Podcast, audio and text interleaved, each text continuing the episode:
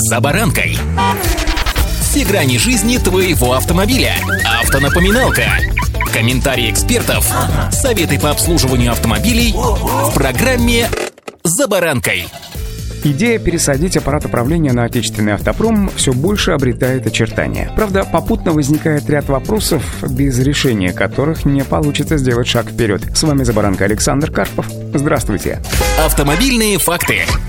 Тут такое дело. Перед тем, как пересаживать чиновников на отечественный транспорт, необходимо определиться в терминах. Во-первых, установить, кого считать чиновниками, а во-вторых, что считать отечественными автомобилями. Так, по словам автоэксперта Игоря Мажеретта, определение отечественного автомобиля пока еще нигде никак не утверждено. Есть установленное Минпромторгом некое определение локализации производства. Однако, согласно этому определению, автомобиль «Москвич» вовсе не отечественный, ибо о локализации при его производстве вообще речи не идет. Об этом пишет российская газета. Зато автомобиль «Хавейл» можно смело считать полностью российским. Его не просто производят на заводе в Туле, но там организована и сварка, и сборка, и окраска, и даже производство двигателей. Если следовать определению Минпромторга, то у москвича будет 0 баллов. У Автотора с его байком 500 баллов, а у Хавейла все 2500. В общем, сначала необходимо определиться, что считать отечественным автомобилем. Затем необходимо установить, кого считать чиновниками. Одно дело депутаты Госдумы и другое руководители региональных подразделений различных представительств и различных министерств. Очевидно, что у большинства подобных чиновников чиновников в использовании далеко не Мерседеса и BMW, а вполне отечественные Лады, включая Нивы и УАЗики. Это, конечно, просто практично и удобно. А что касается чиновников в городах, то тут надо посмотреть. По мнению того же Игоря Мажеретта, вполне подойдет и Лада Веста. Да, эта машина сейчас продолжает выпускаться и поставляться на отечественный рынок, и главное, она действительно хороша. Хотя на заднем сиденье, конечно, тесновато и не очень комфортно, но в скором времени АвтоВАЗ планирует выпустить автомобиль под названием Аура. По сути, это удлиненная модель Весты, и стоит напомнить, что средняя Веста на рынке стоит около полутора, ну, может, чуть больше. Новая же Аура будет стоить более 2 миллионов рублей.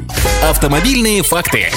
Но есть еще один автомобиль, это Аурус. Это, конечно, громаднейшие деньги, несопоставимые даже с сегодняшними затратами на транспорт, в том числе и для депутатов. Кроме того, надо понимать, что все эти автомобили не выпускаются в огромном количестве. В среднем сотня машин в год, которые собирают в Москве. Что касается самих машин, то опять возникают проблемы. У нас Хавейл уже организовал почти полностью локализованное производство. Он может организовать крупноузловую сборку, например, танка. И эти машины, ни для кого не секрет, будут очень востребованы в регионах, в том числе и чиновниками при передвижении по бездорожью. Автоэксперт Петр Шкуматов также задается вопросом, что же считать отечественными автомобилями. У нас есть промсборка и глубокая локализация. А далее возникает вопрос, с какой точки локализации считать, что автомобиль является отечественным? Или для этого достаточно штампа в техническом паспорте о том, что он был выпущен на российском заводе? Но тогда российскими можно назвать еще огромное количество, например, и BMW, и Mercedes, и Volkswagen, которые были собраны на российских заводах, пока эти заводы не закрылись. С точки зрения развития автопрома, конечно же, это даст позитивную реакцию, потому что на российские автомобили наверняка перейдут не только федеральные депутаты, но и депутаты региональных собраний. То есть это такое достаточно большое количество людей. Впрочем, подобное заявление уже звучит не в первый раз. Одно дело, правда, риторика, и совсем другое дело, что называется по факту. Главное, что чиновники в данном случае послужат примером того, что стоит пользоваться отечественным автопромом.